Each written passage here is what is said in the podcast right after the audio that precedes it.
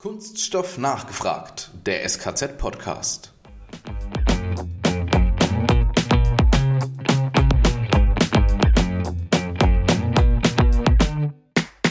Die Herausforderung für die Spritzgießer genauso, aber wie für die anderen ist, die vorhandene Technologie professionell zu nutzen.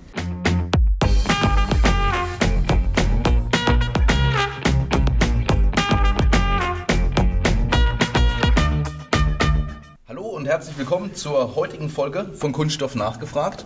Bei uns wieder zu Gast, wie vor zwei Wochen angekündigt, ist Georg Schwalme, Bereichsleiter für die additive Fertigung und das Spritzgießen. Georg, grüß dich, schön, dass du wieder da bist. Ja, freut mich, Dankeschön. Wir hatten zum Ende des letzten Podcasts eine super Überleitung und zwar von gedruckten Werkzeugeinsätzen, die man additiv gefertigt hat, hin zum Spritzguss. Besser geht es eigentlich gar nicht von der Überleitung. Und jetzt die große Frage für uns. Neben dem gedruckten Werkzeugeinsätzen, was treibt denn die Spritzgussbranche aktuell eigentlich noch so um? Ja, die Spritzgießbranche treibt natürlich viele Themen um, äh, die uns auch beschäftigen. Es ist äh, angefangen von Schäumtechnologien, die äh, im Leichtbausegment einen Reifegrad erreicht haben, der heute wirklich in eine, eine, breitere Anwendung in der Technologie geht, über mehr Komponenten Spritzgießen, was äh, auch schon lange eigentlich bekannt ist, aber auch zunehmend Verbreitung findet. Ähm, und äh, natürlich auch Leichtbau mit Faserverstärkung ähm, sind es viele Themen, die ja jetzt nicht brandneu sind, aber die immer mehr in den großen Anwendungen auftauchen. Und äh, da ist es natürlich auch so, wenn ich eine erste erfolgreiche Verwendung von so einer Technologie äh, genutzt habe und umgesetzt habe, dann lerne ich diese Technologie kennen und traue mich beim zweiten Teil schon mehr als Hersteller und beim dritten noch mehr. Und das ist sicherlich eine Geschichte, die, die uns umtreibt momentan. Also diese Technologien, die ich genannt habe, die finden breitere Basis. Und es gibt auch mehr, beispielsweise beim Schäumen, immer mehr Anbieter, die die Schäumtechnologien für physikalische Schäumen mittlerweile dann im Markt haben. Die Patente sind dann langsam, aber sicher auch am Ende. Ähm, und ähm, das führt dazu, dass, die, äh, dass dieses äh, in der Praxis dann auch mehr zur Anwendung kommt. Die zweite Geschichte, die sicherlich momentan spürbar ist, und das hängt ein bisschen, denke ich mal, mit der Elektromobilität auch zusammen, die Duroplaste erleben eine Renaissance. Duroplaste kennen vielleicht die Zuhörer aus Teilen wie, wie Toilettendeckeln oder sowas, das sind die heute noch. Äh, oder Aschenbecher in Aschenbecher, der Kneipe, ne, diese genau. großen schwarzen, globigen Dinger. So ist es. Also die waren weit verbreitet mal, haben dann ja, ich sage mal, vor 20, 30 Jahren eigentlich ihren Rückzug ein Stück weit angetreten. Wir hatten gedacht, ich auch, als ich in der Industrie war, Hochtemperatur-Thermoplaste ersetzen die. Duroplaste haben auch ein paar, ich sage mal, spezifische Eigenheiten.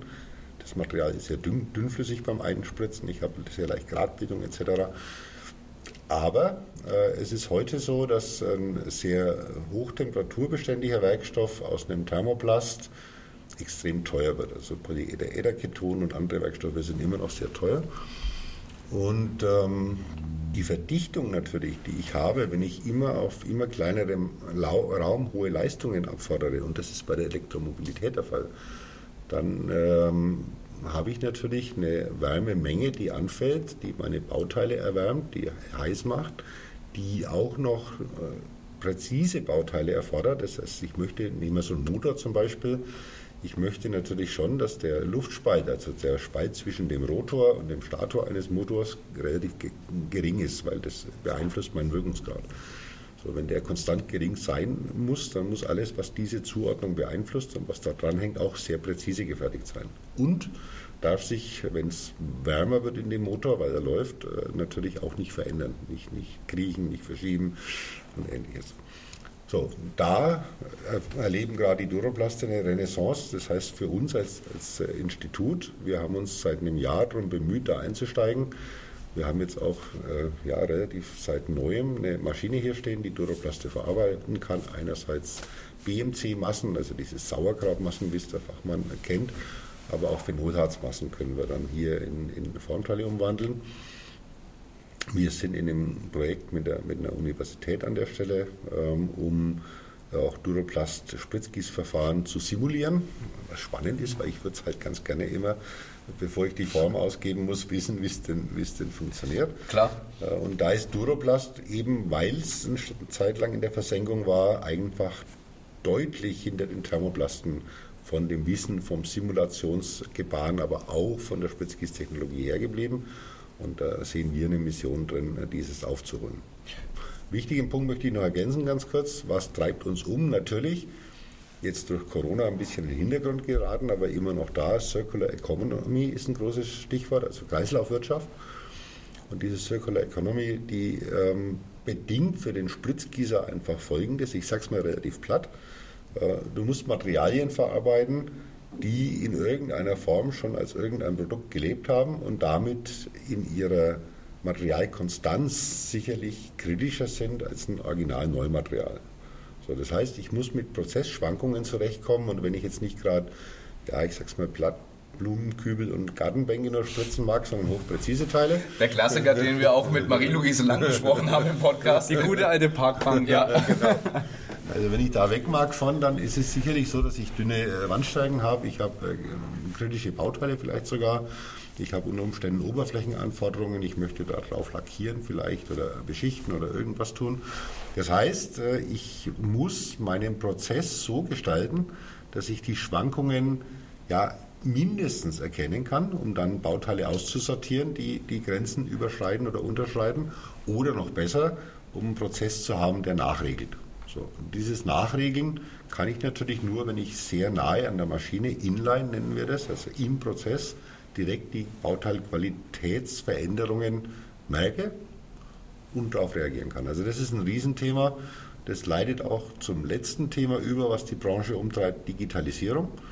Weil die Digitalisierung im Spritzgießen genau dieses natürlich nutzt, um dann Messsysteme, Maschinen, Peripheriegeräte äh, miteinander zu verbinden über, über OPC-UA in dem Fall, über eine, eine einheitliche Schnittstellendefinition. Und dieses ist natürlich schon eine neue Qualität an der Stelle, um mit solchen komplexen Bauteilen und schwankenden Rohstoffen umzugehen. Das ist extrem wichtig, ähm, weil wenn ich es nicht kann, dann werde ich meine Ausschussquoten erhöhen. Ich bin mir nicht sicher, dass Fehler, ob fehlerhafte Bauteile im Markt sind. Das heißt, ich werde unter Umständen schlechte Qualität haben. Deswegen ist das Thema Digitalisierung da auch zweckgebunden mega sinnvoll weil dann kann ich wirklich versuchen, von dem Bauteil möglichst viele Eigenschaften zu erfassen und im Prozess zu nutzen. Bei den vielen neuen Dingen weiß ich jetzt auch, warum es bei euch im Technikum immer enger wird. Und du hast gerade unheimlich viele Themen schon genannt, was wir tatsächlich auch bei uns auf dem Zettel draufstehen haben, ähm, wo wir einfach mal auch das ganze Thema anreißen und darüber reden wollen. Ähm, ich starte einfach mal rein, Stichwort Maschinenpark. Ihr habt erst da und ihr erweitert und modernisiert stetig euren Maschinenpark. Was habt ihr noch vor mit den Maschinen? Du hast jetzt über Duroplaste äh, gesprochen. Was gibt es noch für interessante Projekte im Spritzguss? Gut, ich sag mal, wir haben natürlich ein bisschen das Glück, dass wir äh, zusammen mit den Maschinenherstellern ein gutes Verhältnis haben. Und wir freuen uns, sonst könnten wir uns das auch nicht leisten, dass uns die netterweise Maschinen leihen. Äh, in dem Fall haben wir jetzt ein ganz neues Technikum, wo Arburg, Engel, Kraus Maffei und Wittmann Battenfeld uns Maschinen zur Verfügung gestellt haben, die jede was Besonderes kann. Also die, die Arburg-Maschine beispielsweise an der Stelle, die kann hervorragend Fasern verarbeiten und die direkt vom Roving. Also damit kann ich Kosten sparen, kann lange Glasfasern einbringen und kann Leichtbauteile preiswerter und vielleicht ein Stück besser äh, herstellen. Wir haben eine Schäumtechnologie ähm, in der Halle, in dem Technikum, wo wir wirklich physikalisch schäumen können und sind da mit vielen Projekten jetzt an der Qualitätssicherung von solchen fertig äh, geschäumten Bauteilen äh, zugange. Also jetzt natürlich ein Schaumbauteil Bauteil können wir uns vorstellen, ist außen einigermaßen solide, innen porös wenn ich das aufbreche wie ein Keks, dann sehe ich die Bohrengröße. Das ist aber zerstörende Qualitätssicherung, dass wenn ich 100% mache, dann mhm. habe ich kein Bauteil übrig zum Verwenden. Klingt stark danach. das heißt, die, das Ziel ist natürlich ein Stück weit hier, ähm, ja, eine zerstörungsfreie äh, Qualitätsprüfung zu etablieren. Ich wüsste ganz gerne schon von außen, wie meine Porenverteilung da drin ist und wie die Schaumstruktur geworden ist, aber ich möchte natürlich das Bauteil unzerstört lassen. Ich möchte es auch nicht röntgen, weil es zu aufwendig ist für 100 Prozent der Bauteile. Mhm. Und da sind wir gerade, an solchen Themen sind wir dran. Ähm, Natürlich, das Thema Duraplaste hatte ich schon erwähnt, da sind wir intensiv am Einsteigen und äh, mit einer ganz neuen Maschine in dem Technikum auch dabei, dieses äh, Thema Digitalisierung auf die Reihe zu bringen. Da haben wir vielleicht ein bisschen einen anderen Ansatz als viele andere äh, und vielleicht auch ein bisschen bescheidener. Für uns ist die wichtige Geschichte mal das zu nutzen, was geht, was die Norm definiert hat äh, und das in einem Multi-Hersteller-Environment.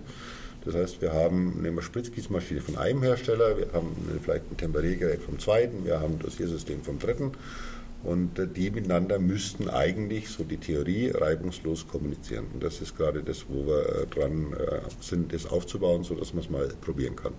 Und damit entsteht so eine Spielwiese dann, ne, wo man die, diese OPCUA in ihrer letzten Version mit allen möglichen äh, Kombinationen von Systemen mal ausprobiert. Ist aber realitätsnah, ne? weil die ja. wenigsten Spritzgießer haben alles schön aus einer Hand, sondern es ist halt nun mal ein gewisser Flickenteppich an Peripheriegeräten. Ja, die Basics sind die äh, zunächst zu lösen, sage ich mal. Es gibt mhm. sicherlich Forschungsansätze, um dann äh, aus irgendwelchen Messwerten die Schuhgröße vom Maschinenbediener herauszufinden. ähm, das kann man versuchen. Ähm, und ist vielleicht sogar erfolgreich, aber tatsächlich, wir setzen den ganzen Schritt vorne an, da wo es momentan in die, eher in die betriebliche Praxis geht. Was kann ich nutzen, wie funktioniert es, wie reibungslos geht es, wie sprechen die Systeme miteinander, welche Datenmengen bewege ich, welche Daten machen Sinn, was ist qualitätsrelevant, was kann ich wegwerfen, weil sonst habe ich einen Datenfriedhof am Ende des Tages, solche Dinge, die ähm, versuchen wir da umzusetzen. Ähm, vielleicht eine Ergänzung noch. Ähm, ich bin ja immer, ich habe zwei Seelen in der Brust. Eine Seele ist die, äh, die Forschung, die andere ist die Bildung. Mhm. Und äh, tatsächlich ist es so, auch in diesem Setup mit den neuen Technologien, einerseits nutzen wir natürlich Forschungsvorhaben, öffentliche sowie bilaterale, um unser Wissen aufzubauen und zu mehren. Andererseits nutzen wir diese ganze Geschichte auch, um Menschen zu bilden, weil tatsächlich in dieser Umgebung muss ich Wissen haben, um mit solchen komplexen Prozessen umzugehen. Das Wissen muss vermittelt werden. Und wenn, wenn ich das nicht tue, dann sind die Menschen den Herausforderungen einer Digitalisierung nicht gewachsen am Ende. Ja, das sehe ich auch als eine der großen Stärken hier am SKZ, ne, dass wir diese Verbindung haben von der industrienahen Forschung im Haus ähm, mit dem direkten Wissenstransfer. Ganz so klar. Wie ist das jetzt? Jetzt haben wir das Thema Digitalisierung und du hattest gerade schon euren Forschungsansatz und euren Ideenansatz äh, uns mal erzählt. Wie weit sind wir denn noch entfernt? Und ich persönlich glaube sehr weit davon, dass irgendwann mal niemand mehr in der Maschinenhalle steht, sondern nur noch eigentlich dann der Mensch zum Einsatz kommt, wenn es jetzt zum Beispiel einen technischen Fehler gibt oder irgendwie ein Problem an der Maschine. Ja, das würde ich differenziert sehen. Also es gibt heute sicherlich digitalisierte Fabriken, die, die funktionieren schon weitgehend so. Das macht auch mega Sinn heute an der Stelle, wo ich ein standardisiertes Produkt mit einer hohen Qualitätsanforderungen ohne Varianten möglichst ähm, sauber produzieren kann oder mit einfachen Varianten. Und da, wo es wirtschaftlich ist, sowas zu tun, da gibt es heute schon sicherlich den ein oder andere Ansatzinsel, vielleicht sogar ganze Fabriken, die eben so funktionieren. Die, Frage ist, werden es irgendwann alle sein? Das glaube ich nicht.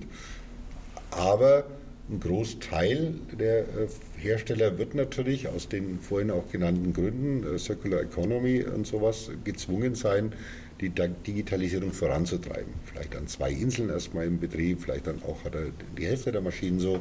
Also es wird Wachstum sein. Was ich persönlich glaube, weil ich vielleicht auch aus der Industrie komme, ist, es wird wirtschaftlich getrieben sein. Es macht ja keinen Sinn, Digitalisierung um der Digitalisierungswillen zu betreiben, sondern mhm. es muss irgendwo wirtschaftlich sinnvoll messbare und ähm, dann hinterher auch für mich in der Kasse spürbare Effekte haben. Und die die zu finden gilt es, um da die richtigen Lösungen zu schaffen. Wir hatten mal in der letzten Folge, wo es ums Thema additive Fertigung geht, gesagt, additive Fertigung, relativ neues Verfahren. Spritzgießen, relativ alt bewährtes Verfahren, ähm, eingefahrene Prozesse, sage ich es mal, ohne das jetzt wertend als positiv oder negativ zu meinen. Ähm, muss sich der Spritzguss, um noch mitzuhalten mit, ich sag mal, der neuen Technik, muss sich der Spritzguss neu erfinden oder ist es so ein mehr oder weniger einwandfreies Verfahren, dass es genauso bleiben kann? Der Spritzguss ist ein mega stabil mittlerweile gewordenes Verfahren und ich sage mal, neu erfinden glaube ich nicht, dass es sich muss. Es wird immer Technologieergänzungen geben, wo man sagt, da geht jetzt was, was gestern noch nicht ging. Ich kann vielleicht noch ein bisschen dünner spritzen oder ähm, ein bisschen schneller oder beides idealerweise. Ähm, ich denke, die, die Herausforderung für die Spritzgießer genauso, aber wie für die anderen ist, die vorhandene Technologie professionell zu nutzen. Das ist tatsächlich ein echtes Thema, denn viele Dinge, die funktionieren, die führen natürlich dazu, dass, wenn ich an, oder anders, wenn ich an Grenzen gehe, dann ähm, sind, je schmaler der Pfad wird, umso schlimmer Fehltritte fatal. So, wenn mhm. Sie auf dem Berg spazieren und der Weg ist sehr breit, dann kann man durchaus mal ein bisschen links und rechts taumeln, es passiert nichts. Wenn man oben am Grat entlang wandert, dann ist ein Schritt nach rechts oder links äh, tödlich. So. Dieses ist natürlich auch bei, bei äh, Spritzgießprozessen, die ausgenutzt wurden, extrem kritisch. Das heißt, ich muss wenn, um wettbewerbsfähig zu sein, genau wissen, was ich tue. Und ich muss wissen, was sind meine qualitätsbeeinflussenden Faktoren, was sind die Schrauben, an denen ich äh, tunlichst nicht drehe und was sind die Schrauben, an denen ich drehen kann, wenn die Bauteilqualität schwankt. Und das ist, denke ich mal, die Herausforderung, um wirklich qualitativ hochwertig zu sein. Da bin ich aber jetzt wieder bei der Bildung. Äh, ich meine, dazu muss ich es wissen. Das Problem liegt mhm. oftmals nicht in der Maschine, sondern zwischen den Ohren. Und Ja, da, da, kannst du auch nichts für, wenn du das nie, nie gelernt hast. Äh, dann muss man eben gucken, dass man dieses Wissen vermittelt und den Betrieb vorantreibt. Und das ist tatsächlich für die Betriebe eine echte Aufgabe. Weil da ist die Spritzgießbranche, ja, ich sag mal, ein bisschen im, im, im Nachteil, dadurch, dass man Dreischichtbetrieb in der Regel fährt hm. und, und wenn es gut läuft, sechs, sieben Tage die Woche fährt ist es natürlich schon so, dass ich in den Schichten dann auch dafür sorgen muss, äh, Personalqualifikation zu haben, wo ich viele Quereinsteiger finde. Und das ist eine echte Aufgabe für die Spritzgießer. Also würdest du sagen, die Spritzgussbranche hat schon in gewisser Art und Weise auch ein Fachkräfteproblem?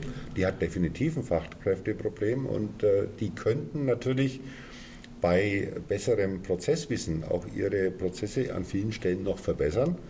Äh, geht aber nur, das ist mein Beispiel mit dem Grad, wenn ich genau weiß, was ich tue. Ne? Wenn, ich, wenn ich mich an Grenzen lege, von der Zykluszeit her oder von Materialdicken oder von anderen Dingen, dann muss ich sehr, sehr präzise wissen, äh, wo bewege ich mich lang. Ich muss vielleicht im, im Nachgang die ein oder andere qualitätssichernde Online-Kontrolle noch installieren, dann, wenn dann wirklich was ist, dass ich nicht rausfalle. Aber das ist, denke ich, eine der Aufgabenstellungen, die auch an vielen Stellen äh, in der Industrie umgesetzt wird. Der Vertriebler wird jetzt sagen, dann muss man einfach zum SKZ gehen, da gibt es dann auch Weiterbildung in genau dem Bereich. Das hilft da unheimlich. Äh, das macht er aber natürlich nicht, weil er nicht nur Werbung machen will. So ist es, nee, ganz genau. Nein, wird er mal nicht, nicht tun.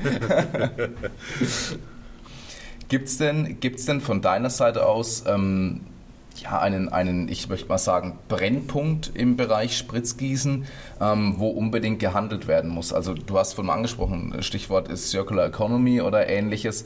Ähm, Gibt es da vielleicht noch ähnliche Punkte, wo man sich dringend weiterentwickeln muss oder wo vielleicht sogar schon Entwicklungen im Moment auch angestrebt sind, die, die brandheiß eben gerade bearbeitet werden?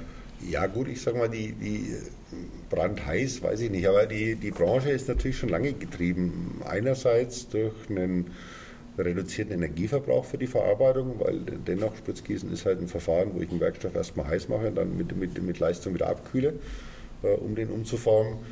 Ähm, da, das war eigentlich vor ja, sagen wir, sechs Jahren so der Hype auf den Messen auch. Ähm, und das geht weiter, natürlich. Äh, möchte ich energieeffiziente Prozesse haben ähm, natürlich möchte ich eine große Bandbreite von Materialschwankungen äh, verarbeiten können. Und ich hatte es vorhin schon gesagt, Leichtbau und ähnliche Themen äh, fordern natürlich auch, ja, ich sag mal, neues Herangehen, um unter Umständen zum Beispiel in einem, in einem äh, faserverstärkten Bauteil mit Schraubdomanbindungen die richtige Geometrie zu finden, damit dieser nicht wegbricht. Ähm, und ähnliches. Und da sind wir auch in der Forschung natürlich mit, mit dran, sowas ähm, weiterzuentwickeln. Zum Zweiten ist es auch so, da ist auch viel passiert, aber das wird auch beständig verbessert. Ähm, ich würde gerne im Vorfeld einer Entwicklung mit einem Simulationstool schon wissen, was kommt denn raus. Äh, weil tatsächlich das mit dem Werkzeug erkennen ist oftmals eine teure äh, Variante. ähm, um es dann zu ändern. Das heißt, wir arbeiten natürlich auch, die ganze Branche arbeitet daran, die Simulationswerkzeuge präziser zu machen. Und es gibt erste Ansätze, die auch ein bisschen näher an die Maschine zu rücken. Das heißt, warum nutze ich nicht simulatorische Daten, um einen Anlauf in der Maschine direkt äh, zu treiben? Okay. Mhm. Das heißt, da gibt es sicherlich den Brückenschlag an der Stelle und da passiert auch viel. Und ich glaube schon, Jetzt komme ich zu einem Wort, was ich eigentlich nur bedingt mag in dem Zusammenhang, aber dieses ganze Thema digitaler Zwilling einer Fabrik, was ja auch in der Digitalisierung wieder äh, aufschlägt, setzt natürlich schon voraus, dass ich meine, ja, meine Prozesse und äh, das, was da passiert, äh, mathematisch formulieren kann und auch berechnen kann. Und das ist sicherlich eine Aufgabe, wie weit es dann geht, muss man sehen. Aber, aber tatsächlich ist das eine Aufgabe, der sich die Branche gerade so ein bisschen stellt, eben die, die Prozesse auch so zu beschreiben, dass die in digitalen Systemen abbildbar sind und nachvollziehbar sind. Ist auch mathematisch nicht ohne. Ne? Wenn ich an so Faserverstärkte denke und ich muss die Ausrichtung der Fasern mit berechnen, wird es spannend und komplex. Ja, das ist eines, sicherlich. Äh, die, die, die, Mathematik ist da nicht ohne. Und zum Zweiten ist es sicherlich auch so, deswegen bin ich da immer ein bisschen skeptisch mit wirklich Zwilling. Äh, man hat natürlich sehr viele Einflussgrößen auf so einen Prozess und äh, die sind teilweise schwer zu rechnen. Ich mache mal ein Beispiel. Wenn, wenn Sie heute eine Fabrikhalle haben, da läuft ein Spritzgießwerkzeug fröhlich vor sich hin, es ist Winter, minus 20 Grad außen und dann plötzlich macht einer hinten und vorne das Tor auf und der Luftstrom zieht Ihnen da über Werkzeug, Bauteil und alles drüber, dann haben Sie interessante Effekte. So. Mhm. Die Strömungsberechnung da mit kalter Luft und sowas ist auch nicht trivial, also die können Sie schwer wirklich vorher berechnen und vorhersagen. Das ist eine, äh, ja, eine interessante Aufgabe und die wird sicherlich auch äh, Effekte erzeugen, die sie vorher eben nicht äh, geahnt haben. Ne?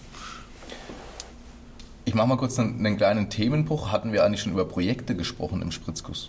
Also Dinge, die ihr schon umgesetzt hat, habt. Ich denke da, ähm, ja, wenn ich bei uns durch, durchs Technikum laufe, sind an vielen der Maschinen hängen dann auch so Infotafeln, welche Projekte wir schon haben. Ähm, Gibt es da vielleicht eins, zwei herausragende, wo du sagst, jawohl, das war wirklich ein Meilenstein, dass wir uns da weiterentwickelt haben? Ja, jetzt äh, natürlich haben wir, versuchen wir immer Projekte zu machen, die nicht für den Aktenschrank sind, sondern für die, für die industrielle Praxis. Und es gibt sicherlich sehr spannende Themen, die auch heute ihren Einzug gefunden haben. Das ganze Thema Faserverarbeitung zum Beispiel, Langglasfasergranulat vom Roving schneiden, direkt in, die, in den Zylinder eindosieren, ist eine SKZ-Entwicklung, die auch im Markt mittlerweile etabliert ist.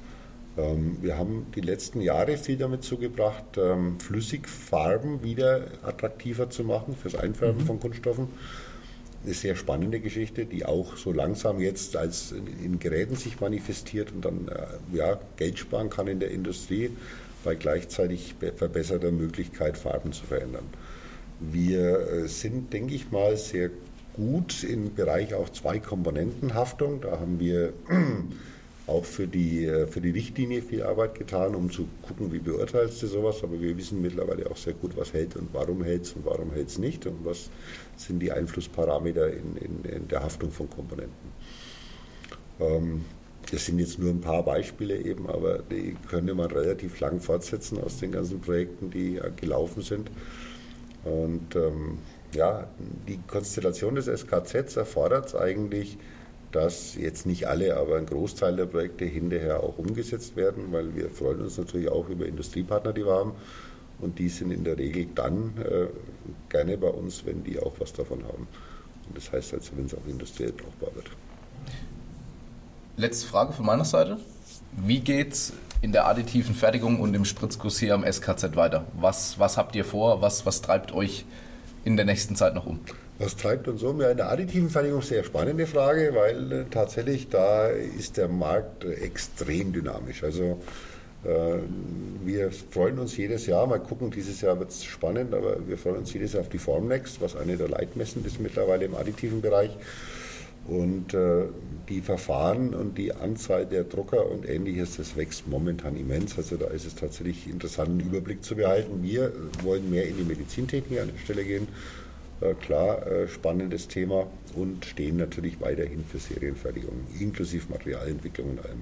Da gab es auch kürzliche interessante Sachen zum Thema ähm, Mundschutzdrucken, ne? Ja, das ist, äh, das ist genau so ein Hobby, was dann passiert, wenn es ein Virus um die Welt geht. Dann schreit jeder nach, nach nicht nur Mundschutz, sondern in dem Fall auch Face Shields und äh, Ja, tatsächlich kann man die auch spritzgießen, sicherlich, äh, nur man muss ein Werkzeug dafür haben. So ein Drucker, der braucht einen Tag Konstruktion und dann kann der anfangen, sowas zu drucken. Wir haben die Universitätsklinik Würzburg und, und umliegende Rotkreuz und, und Altersheime ganz gut versorgen können mit sowas.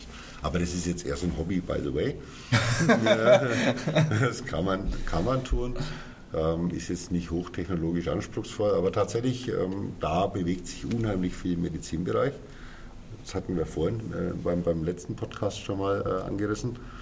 Beim Spritzgießen ist es natürlich so, da treibt uns dieses äh, genannte Thema Digitalisierung voran. Es wird natürlich irgendwo äh, vernünftige Ansätze geben, um äh, künstliche Intelligenz einzusetzen, um Prozesse besser zu regeln, um ähm, ja, schneller, höher, weiter die, die Prozesse eben noch besser zu vernetzen, als sie heute sind. Und wie gesagt, dieses ganze Thema zwischen die Ohren zu bringen bei den, bei den Menschen, die dann die Maschinen bedienen, das ist uns auch ein Anspruch. Was haben wir getan? Vielleicht ist noch ganz interessant. Wir haben die letzten Wochen jetzt genutzt, nachdem Corona unsere Bildung zum Erliegen gebracht hat, um den Bildungsbereich, der momentan in Würzburg noch äh, lokalisiert war in der Frankfurter Straße, hier an den Friedrich-Berges-Ring zu holen. Das heißt, wir haben noch einen engeren Schulterschluss zwischen Forschung und Bildung an der Stelle. Ähm, wir können die Maschinen auch besser gemeinsam nutzen. Wir, wir sind in der Lage, die Menschen, die spannende Forschungsprojekte gemacht haben, dann auch für die Bildung äh, zur Verfügung zu stellen. Und die, diese Menschen können natürlich ganz anders Wissen vermitteln als jemand, der es im Buch gelesen hat. Und da sind wir, denke ich mal, auf einem sehr, sehr guten, spannenden, interessanten Weg. Und ja, und dann bauen wir natürlich, das weiß vielleicht auch jeder, wir bauen da drüben noch eine Modellfabrik. Ähm, da gibt es dann nochmal einen nächsten Schritt, aber da machen wir sicherlich auch einen Podcast mal dazu. Ich wollte gerade sagen, dazu sollten wir uns dann auf jeden Fall nochmal im Detail unterhalten. Ich glaube, Alex, dann bleibt uns zu sagen, ähm, Georg, vielen Dank für deine Zeit. Es war unheimlich interessant, sowohl die additive Fertigung als auch der, der Spritzguss. Und ähm, wir würden uns freuen, wenn wir dich mal wieder vors Mikro bekommen. Und ich glaube auch für die Zuhörer, Zuhörer war es sehr interessant. Wenn es euch gefallen hat, die übliche 5-Sterne-Bewertung und natürlich kräftig unseren Podcast abonnieren. Und wenn jetzt vielleicht Fragen entstanden sind zur additiven Fertigung, welche Verfahren wir da eigentlich im Einsatz haben oder zum Spritzguss, wie weit geht die Digitalisierung eigentlich bei uns schon im Detail voran, gerne die Fragen stellen. podcast.skz.de. Wissen ist eine gute Überleitung. Zum Schluss bleibt uns dann nur noch eins. Kunststoffwissen zur Selbstverteidigung.